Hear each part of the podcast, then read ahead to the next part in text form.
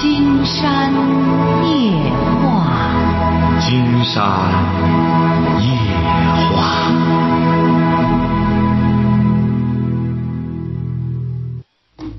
晚上好，听众朋友，我是您的朋友金山，很高兴和朋友们相会在午夜。马上接我们朋友电话哈。喂，你好，这位朋友。哦，你好，姜老师。哎，我们聊点什么？嗯，我是昨天晚上最后一位听众。哦。呃，那个，就是还是想问问您，就是昨天晚上那件事。是，就是怎么着了？您是？呃，就是我在这边有正式工作。哦，就到北京那事儿哈。嗯，对。哦。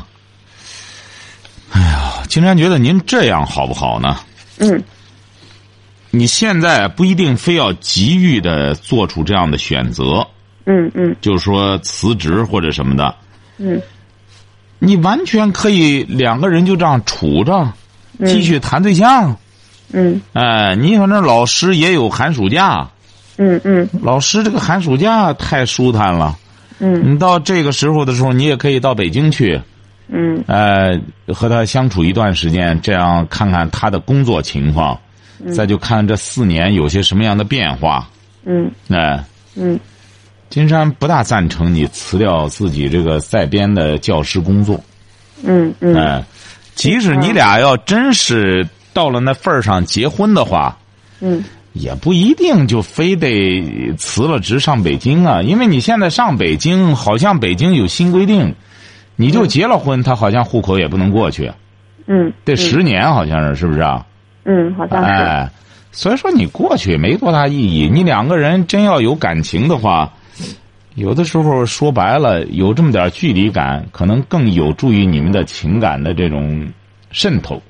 嗯嗯。你干嘛非要做出这样的极端的选择呢？你比如说要在上海，那么哎呀，有有点远或者怎么着的？你说就在北京，你要这两个人真要结婚之后。生孩子什么？你有这么一个在编工作，老师，你看这这怀孕什么这这这都有假期，多好啊！嗯，哎，然后就是想每到周六坐个车到北京去都可以啊。嗯，那多好呢！他要想来就过来。嗯。啊，反正我也想了一下，觉得可能现在辞职确实是不太合适了。哎，我觉得您说的也是对的。反正我今天想了一些。就觉得，反正我这个工作，就算不辞的话，我们俩应该也可以，也可以生活。完全可以，因为现在济南到北京，它太方便了，而且恐怕下一步啊，嗯，太方便了，你觉得？对呀。嗯。比比比，说白了，西站到到这个什么都方便，比西站到到这个电台都方便。西站到电台也得接近一个小时坐车。嗯，这个到西站一个半钟头到北京了，嗯，是不是啊？嗯，哎，你这个还有点新鲜感。工作的时候，两个人说白了，整天腻歪在一块儿，嗯，很快就就就就就就就审美疲劳了。嗯嗯。哎，你这样两边吧，你还有个正式工作，他那工作呢和你相比呢，恐怕就不是那么稳定。嗯。哎，他不是在公司吗？嗯嗯。是不是啊？嗯，正好他在公司能够多挣点钱，你当老师又稳定，生个孩子调教什么的多方便。嗯，是不是啊？嗯，哎，完全没有必要辞职，好不好？嗯，这个就是要是往长远打算的话，这样也也也可以吗？那当然，正因为长远打算才这样呢。嗯嗯。为什么呢？你如果要是。这个两个人谈对象，包括结婚之后，这个生小孩之后，要是真是两个人到了那份儿上，他要挣的钱也真足了，嗯，你就要当全职太太了，嗯，经常觉得到那时候辞职也不晚，嗯嗯，而你现在要辞了职，跑北京去，接下来面临的，就是找工作，嗯，你你也是大学毕业吗？嗯，是的。那你也可以这样两条腿走路。嗯。两个人结婚之后，你在这边一边工作着，一边考北京的一些那种编制的在编的一些东西。嗯嗯，是不是啊那就是利用假期，反正也去那边试一试。对呀、金山就遇就就有好几位听众朋友，就是嗯他就是这、呃北京的干什么之后，后来他就考了一个，也是有编在编的一个北京的，也不知道什么工作，他直接就过去了，到那边又上班去了，嗯嗯嗯哎，嗯是不是啊？你干嘛非要现在辞掉干什么之后？嗯人呀，这个得看得远，同时也不要看得太远。嗯哎，要把握这个尺度，因为人的视力，他为什么就保持在这么一个视力范围之内？是不是啊？怎么老天爷不让这人千里眼呢？我们一眼一下直接看到青岛的事儿，是不是啊？嗯嗯。他不行，他这样一看那边的事儿，对人的身体他受不了。嗯。所以说，适当的这么一个一个一个距离就可以了。关键你俩，金山觉得是感情问题，嗯。你俩还没有正经八百的再再接下来再续谈，嗯。晓得吧？先谈谈再说吧，嗯。好吧？行嗯。好嘞，再嗯，好，谢谢您，哎非常感谢。嗯嗯喂，你好，这位朋友，啊，你好，金山老师，晚上好。嗯、晚上好，啊啊，我有呃，金山老师，我有这么个事事情想跟你说一下。说，呃，就是三十号下午，我在德克士上班，然后有个同事接我班，就发生了这口角，我俩就呃呃，他就在呃呃，我还没反应过来，他就过来呃那个啥抓我的脸打我，结果我俩就厮打在一起。您多大岁？数了？您您多大岁数了？呃，我今年三十岁，嗯、金山老师三十岁啊啊。啊，就和同事打起来了。啊，然后我我跟他讲理呢，我还没反应过来，然后他就在我头上打，然后又抓我的脸，完了。他是男的，他是男的，女的？女的，女的，他多大了？他二十六了吧？啊、那就是说，当时就报警了，然后来了三个警察，就说是呃为啥打架呢？我说我也不知道，我跟人家讲讲道理，人家过来给我一顿打，完了，呃就警警察就问完了，然后就呃德克士店长就说哎你回吧，我就回来了，晚晚上十点的十点呃半左右，店长给我打电话说是，嗯、那个呃给我打架那个、女的说是跟她舅妈在店里面呢，是呃发烧着呢，要去医院检查呢。我说这个我呃一个人带着孩子啊，这个也太晚了。我说既然有她舅妈陪着呢，我说那要去就去呗。现在就这么个情况，金山老师，他现在就是说呃那个啥。呃，住院，然后就呃说是以头晕为住院，然后不出院，就是说，呃，我我我现在该怎么办？我该怎么做？关键是警他怎么警察怎么说的？警察，你说三十号的事儿，警察呃，今天星期五，警察到星期一的时候，呃，说是店长给我打电话说，我俩去趟派出所，我去派出所，警察就呃就录了个口供，就让我回来了。到现在就是警察也没啥动静，那个女嗯女的不知道，人家说是头晕的很，住在医院不出来，而且是他先动手打我的。你看，金山老师，我现在困惑的问题就是说，我现在该怎么办？他嗯不知道就什么意思。他就是很简单，你恐怕得拿药费。这个呃干仗，两个人干仗就这么简单，谁谁输了，谁就占便宜，谁赢了谁倒霉。哦，就是说他，嗯，我的意思就是说，这这个法律上有没有，就是说，呃，谁先动手的？我这他先动手的，我也是，就是说正当防卫有一个这个这个这个不行，你可以问问派出所，他就这样，最终是谁被伤的重？你俩好赖的还都没拿这个呃作案工具。你比如说这个人他先动手的，你动刀了，那这个动刀的就他就再晚没有没有，动，就是女人，呃，也就是抓个两四个头发就这样。那不行啊，反正他现在住院，你这个事儿就挺麻烦，是不是啊？你看你没住院，他住院了，这就说明他受为我一个人人带着孩子啊，我就是说那个啥。不是你哪儿难受啊？现在干完仗之后，你哪儿难受？啊、我是肚子难受，做完嗯彩超，就是说呃呃肚子里面没有问题，但是就是说可能就是说踹了这个嗯，就是说人家医生说什么肌肉什么萎缩，软组织，软。组织，行啊！你这样，你俩反正都行啊，你去吧，你也到医院去，你俩这不是，这不是他头疼，你肚子疼，这不你俩就是，你就和他看看，你俩怎么商量去吧。你还做彩超了？你这一个彩超多少钱？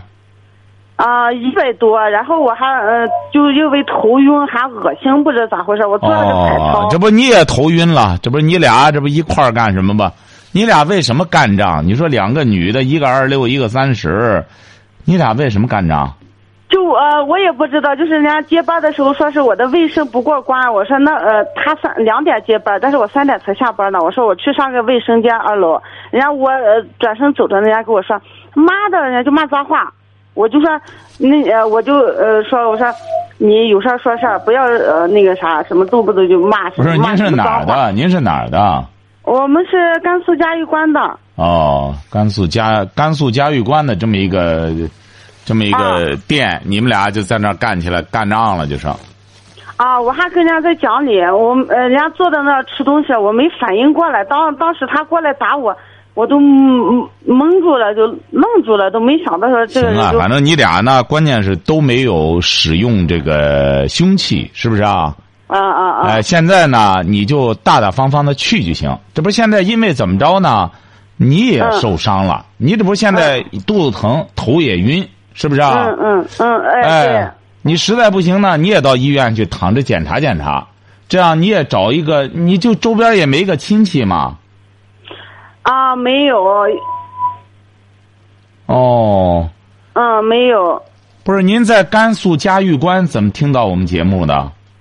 啊，我在手机上下下呃下载了个那个哦呃 FM 的那个哦哦，啊软件。哎，所以说你可以这样，你就呢抓紧时间，呃，嗯这个医院里呢，反正指定你也有病例，是不是啊？啊啊有。哎，你就看你的病就行了，这样他看他的病，你看你的病就行了。就是说，那他我就不用去找派出所呃怎么样怎么样啊？不是，这人家他没找，你还找干嘛？反正现在就是你俩都在看病，反正派出所也有这个记录了，是不是啊？啊啊。哎，哦你这样你就也看病，他也看病，最终看看你们俩呃怎么协商吧。现在就是你俩协商啊。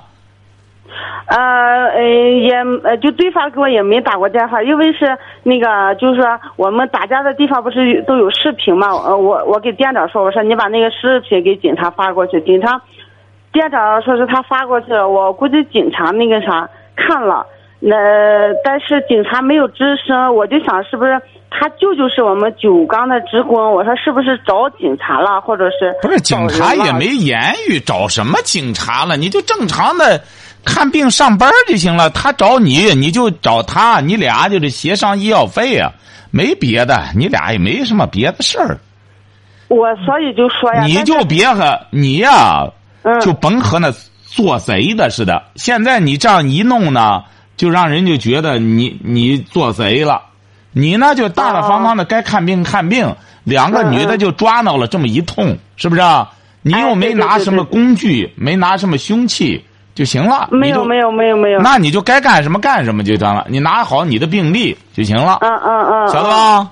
哎哎哎，好嘞好嘞，好嘞我这两再天比较困惑，我说我给金山老师打个电话。哎，这个没什么事只要没拿什么凶器，以后记住了，别再干仗了，晓得吧？关键就是我让人家一顿打，但是我还没有，我我也不知道说是为啥。然后完了就说是，呃，他可能就是说，呃，个子矮，然后又没打打过我，现在就愣在人呃人家躺在医院不出来了。啊，行啊，反正你你反正不行的话，你你就也躺那儿去吧，你俩都躺那儿，是不是啊？嗯、呃，有个前提是我躺下了，我还有个那个呃八九岁的孩子就没人管了。那你就所以我就那个啥，郁闷的就是说，我我这两天有点晕，在家里孩子不是吃方便面就是饼子，然后我再躺医院，那孩子就更没人管。但有个问题，如果要是嗯他真是在那躺着，有了大问题了，嗯嗯，这个事儿还就是挺麻烦。这个事儿呢，恐怕他就会通过法院来起诉。呃，你呃金山老师，你指的麻麻烦是嗯有有钱呀，就是得拿钱呀。你比如说他吧，如果要是真是检查出问题来了，而且是如果要是派出所就鉴定就是这次打仗打的，嗯呃，那么可能你就就得承担医药费。啊，这个不呃不牵扯什么刑事责任呗？要很重了，当然就是刑事责任啊。如果要是你说你打的他，最终就是起不来了，那这就这就涉及到刑法，知道吧？关那键是他先动的手呀，我这不是呃哎，正当您还没听明白这个道理？他不在谁先动手，谁怎么着，哦晓得吧？哦哎哦，这这个不存在这个问题，关键是谁受伤了，这个东西也说不清楚的事啊儿啊啊晓得吧？啊！嗯嗯哎嗯，，好嘞嗯，，再见哎啊！好，嗯，好谢谢金山老师，好嘞拜拜。喂，您好，这位朋友。嗯，金山老师好，哎，我们聊点什么？您多大了？我十一岁，我是一个小女孩儿。哦，听着就是个小女孩儿。你怎么了？我想说点学习上的事儿。啊，你上几年级啊？五年级，啊，五年级，怎么了？就是你在学习上，每次就是我跟妈妈许下的不是，您这个电话有问题，您是用的免提呀，还是戴的耳机呀？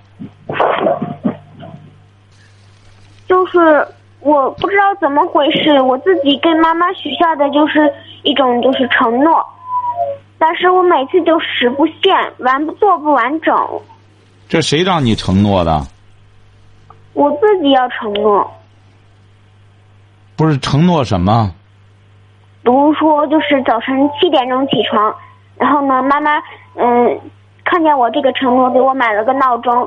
但是呢，我不知道怎么回事，早晨七点钟的时候，我就是特别还想睡，然后嗯，你记住响了，我啊了。你记住了，这位同学，您是哪儿的？呼市，啊，呼市的哈。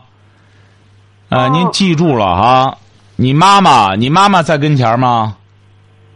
我妈妈不在。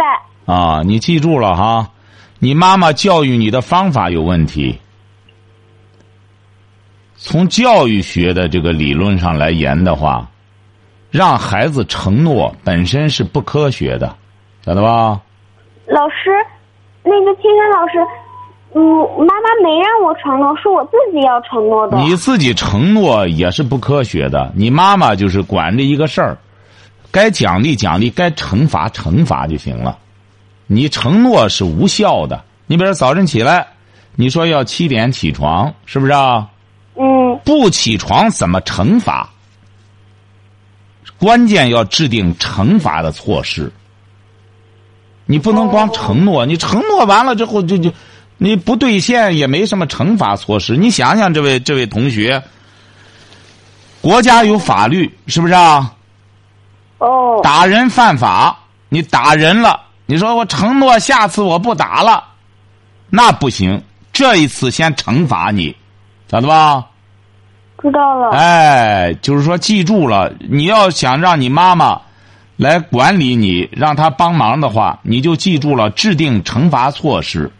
一次不起床怎么惩罚？晓得吧？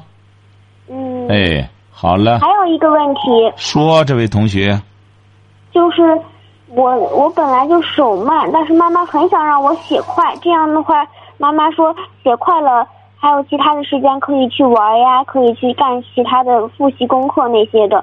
但是我每次手慢的，每次就得一早再加上复习时间，就得一点钟差不多才能写完作经常业。告诉您了，这个笔头子要变快呀、这个东西啊，它得有一个循序渐进和训练的过程。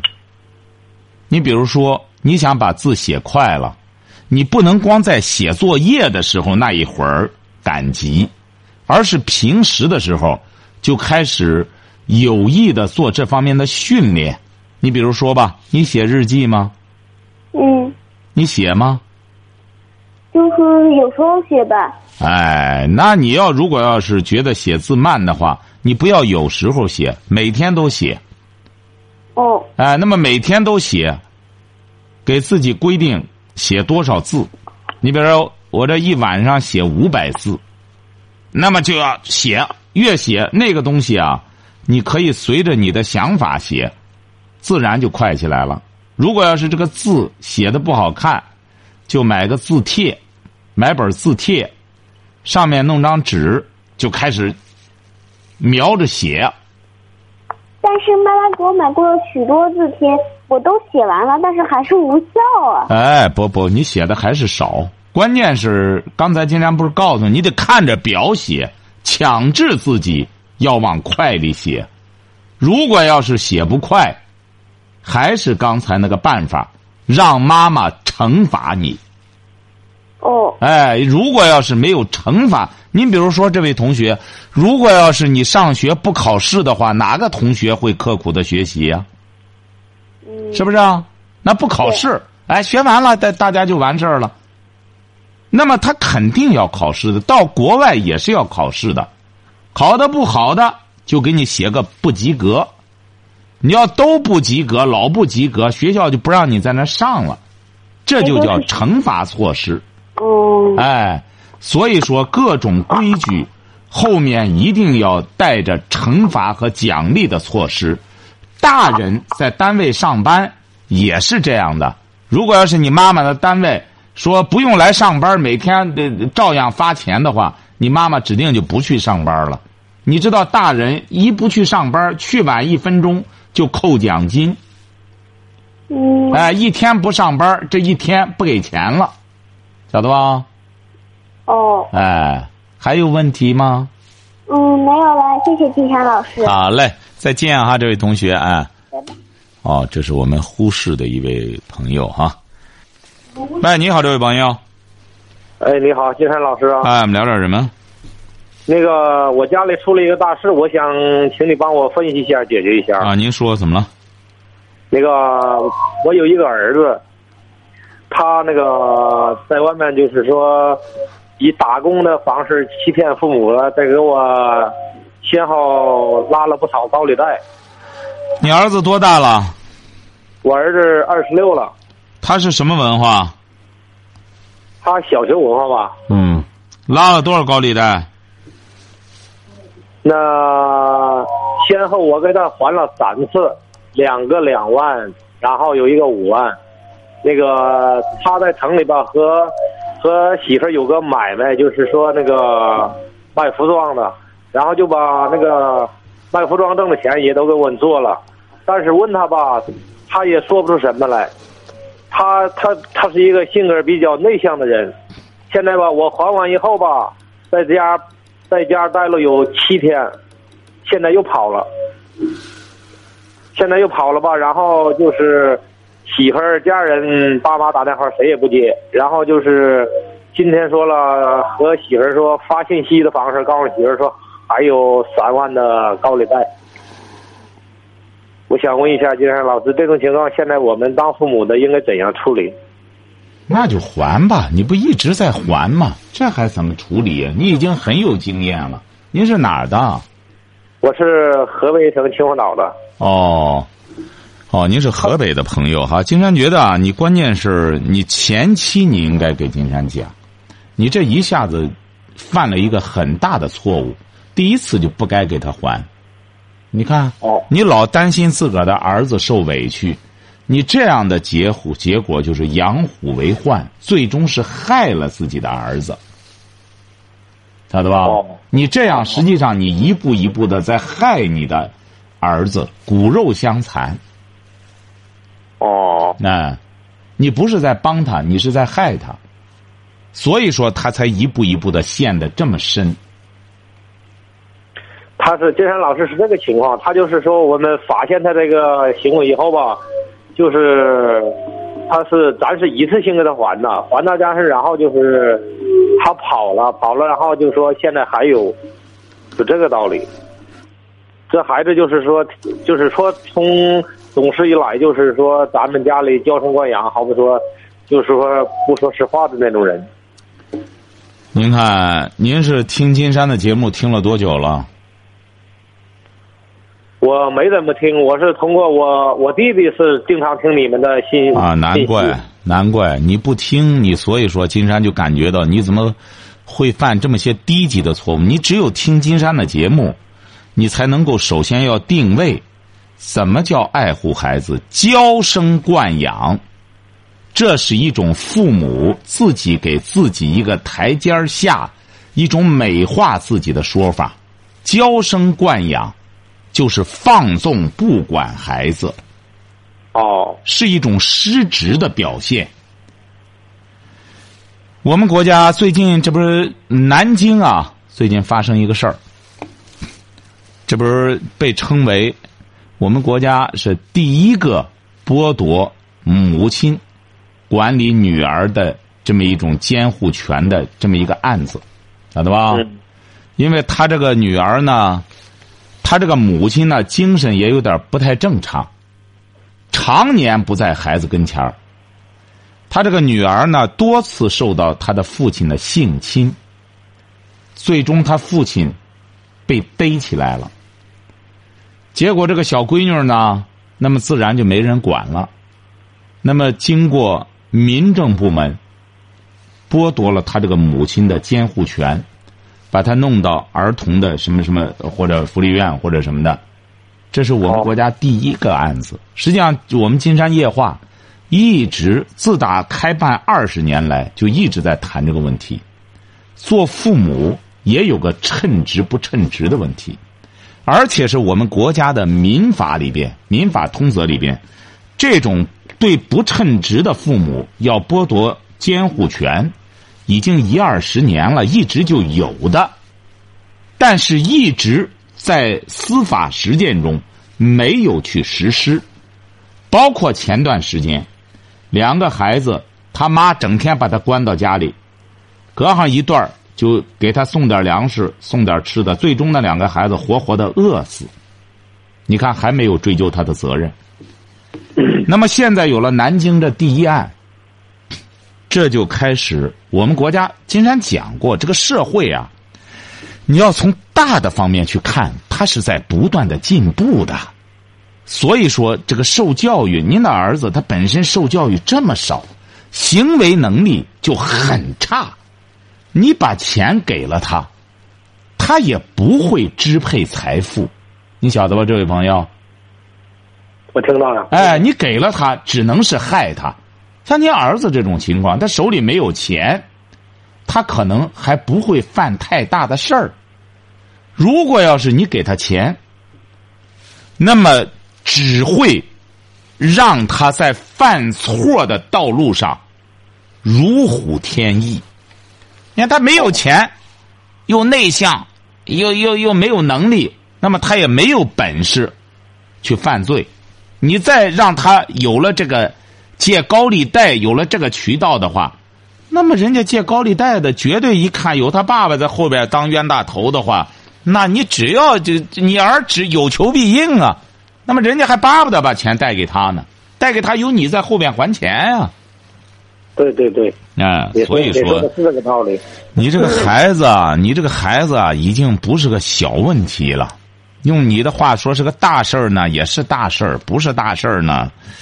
也不是大事儿，但是您这孩子呢？金山觉得你要逼呢，哎呀，现在逼也逼不出结果来。他都二十六了，结婚了吗？结婚了，有个两岁的孙子了。啊，那就说干脆就是，就是这这个钱，金山是觉得你要再这样还下去，您儿子只能会继继续继续贷。他没钱，他怎么办？他又不工作，他不去上班去？哦，哎，金山估摸着你这个儿平时可能就在网吧里玩除了在网吧里玩他也干不了别的。对他喜以以前就是我知道他挺喜欢上网。哎，他就是玩游戏啊，像你儿这种情况，就除了玩游戏，哎，他这个现在这个游戏呢，像他到这么大的时候，他在游戏里很有可能就赌博，赌博干什么的，这个钱就哐哐的就都进去了。哦，哎，所以说您这个孩子就得在你的监护之下，不要给他还，让人家找他，找他逼逼他，让那高利贷的一看真是收拾收拾他，他可能就知道这个东西这个钱不好借，他就不再给你这么这么折腾了。但是你儿子这个事儿要管的话，得在你的监护之下，不能操之过急。哦，不能操之过急。那当然，你这么多年都纵容他二十六年了，你突然之间要不管他，一下子就让他从高楼上一下子啪嗒就掉地下了，摔成肉饼了就。但是呢，你也不能太慢了，哎，钝刀子割肉，一点他一点感觉没有，那等于没用，很简单，没钱还了，家里没钱了，晓得吧？可能让人家逮住揍一顿，也就知道深浅了。慢慢以后就不敢这么着他现。在金山老师吧，他现在我就是和媳妇儿说，就是他现在他不敢回家，他说怕挨揍，就说这个道理。那不行，就必须得回来。你敢做敢当啊！一个男人又敢做不敢当，起码得练一身皮肉，不怕挨揍。你这个敢做不敢当，最终弄完了以后就就就和泥巴似的，这能行吗？像您这儿，您能陪他一辈子吗？是不是啊？那是不可能的。你不敢揍，你不敢揍，还不如交给别人揍一顿呢，是不是啊？你又舍不得打，你说金山老师，我现在我主我就是那个我们当父母的，就是说琢磨啥呢？就是这个情况。现在就是头一回还了两万，然后就没了，第二次又有来个两万，然后又来个五万，就是说那个然后卖服装的钱就多了有四五万。现在我就是说，如果我这三万还上，是不是还有？我现在我心里一点底就没有了。那这个肯定有啊，有你儿在后边那个无底洞，你想想，你这个事儿，你先去了解他借的谁的，然后就带着你儿一块儿怎么个弄法？他不能一呃他拉是不拉完屎就跑了，你这边就给他打扫，那这个还有完吗？他可以借这个的高利贷，又借那个高利贷，借高利贷的多了。哦，你这个谁呀？你就是到公安局去，他也没法给你核实。你儿这几天的功夫，他跑外边去，他可能又借了。你上哪上哪弄去啊这个？你不堵上他这个窟窿，你就是叫亨特神探来，他也没法弄。你说金山老师，现在我们的，就是说，就是得等着我儿子回家以后，就是放放高利的上到咱家找咱，就是咱们再然后再解决这个事儿呗。对呀、他不回来，你明确告诉他家里没钱了，关键告诉他家里没钱了，不行的话就这样，呃，约定你给他找个事儿干，约定人家，人家或者说是帮着他还上钱，让他在这干多少年。现在吧，孩子在哪儿，我们当父母的也不清楚。那这个你就不你也甭干什么，他指定他是他这个谁能清楚？他藏起来，他躲债去了，很简单。你现在就给他讲清楚了，他只要和你们联系，你或者通过你你儿媳妇明确告诉他，父母没钱了，不会替你还的。你要再拖，人家逮住你，可轻饶不了你。你要现在回来的话，父母还可以帮你怎么协调哦，或者找个单位。人家呢，你在人家那干多少活儿人家事先先给你还上这个钱，你们可以悄没声的和单位协商好了，晓得吧？哦，哎，甚至你们可以给人家单位钱，让人家好用这个来要挟你儿子在那干活省下他整天泡到网吧里，哦，晓得吧？你这个儿百分之三万的网瘾玩游戏，再就是这是一点哈，我知道。还有一点，嗯嗯，金山希望你和你的家人都听金山的节目得。好的，好的。哎，金山这节目您记住了啊，您不是说在推销让大家听金山的节目，是而是你听了之后，您听着，这个节目是有用、让你受益的节目。哦哦哦哦，我们的听众都在说，听金山的节目一次获益一万块钱。获益不浅，我知道。对呀、他不他不赔他不就赚吗？你比如像您，金山觉得，如果要是你要早听到金山的节目，早十年听到的话，您不会犯这种低级的错误，是不是啊？因为直到现在，这位先生，很多人还拿着孩子玩游戏不当回事儿呢。对对对。而且甚至还有高级知识分子。后来和金山聊起来，他才，哎呦，你这一说这个事儿，我那个儿这个事儿还真是个事儿呢。他整天就是干什么？我还以为那个东西他慢慢大了之后他就不弄了，哎，他一直不知道这是精神毒品、精神鸦片，哦，哎，所以说像您这孩子要戒掉这个费劲了。最好的办法就是一举两得，通过这个高利贷，然后来了以后协商好了之后，弄好单位，死逼着他在那干。你得下狠心，叫忍痛割爱呀！你要不忍痛割爱，你不忍住痛，你没法割这个爱。你这种爱说白了，刚才金山讲了，实际上是在害他，晓得吧？你说金山老师，你说现在这个孩子吧，就是说，咱打电话的，他父母就是我们做父母的，谁打电话都不带接的。他指定不接，你放纵了他二十六年了，你不来点正格的，你不来点狠的，他是不信的。哦，唉，国家大法惹急了，还有枪毙这一说呢。我知道，金山老师。哎，所以说家规，你要不去实施的话，那就等于没有规矩。大户人家，你想想怎么形成的大户？家规呀、大户都谈不上，金山老师，我们是我是农民。不是，金山没说您是大户，而是说江大比咱们的小。哦哦哦。哎，台湾首富王永庆规定，哦所有的他企业的干部不能有婚外恋。他大儿子就有婚外恋，他就把他大儿子开除出公司去。哦哎，人家为什么能成为大户啊？就是人家有规矩。您为什么到现在越过越穷呢？就因为您没规矩。孩子嗯，所以说害的连中学都没上，到现在就成了个败家子儿了。对对对，哎，所以说，你记住了哈，你现在一个是从近期来说，必须让他回去，这是原则。你不回来，早晚有一天这个账是你的。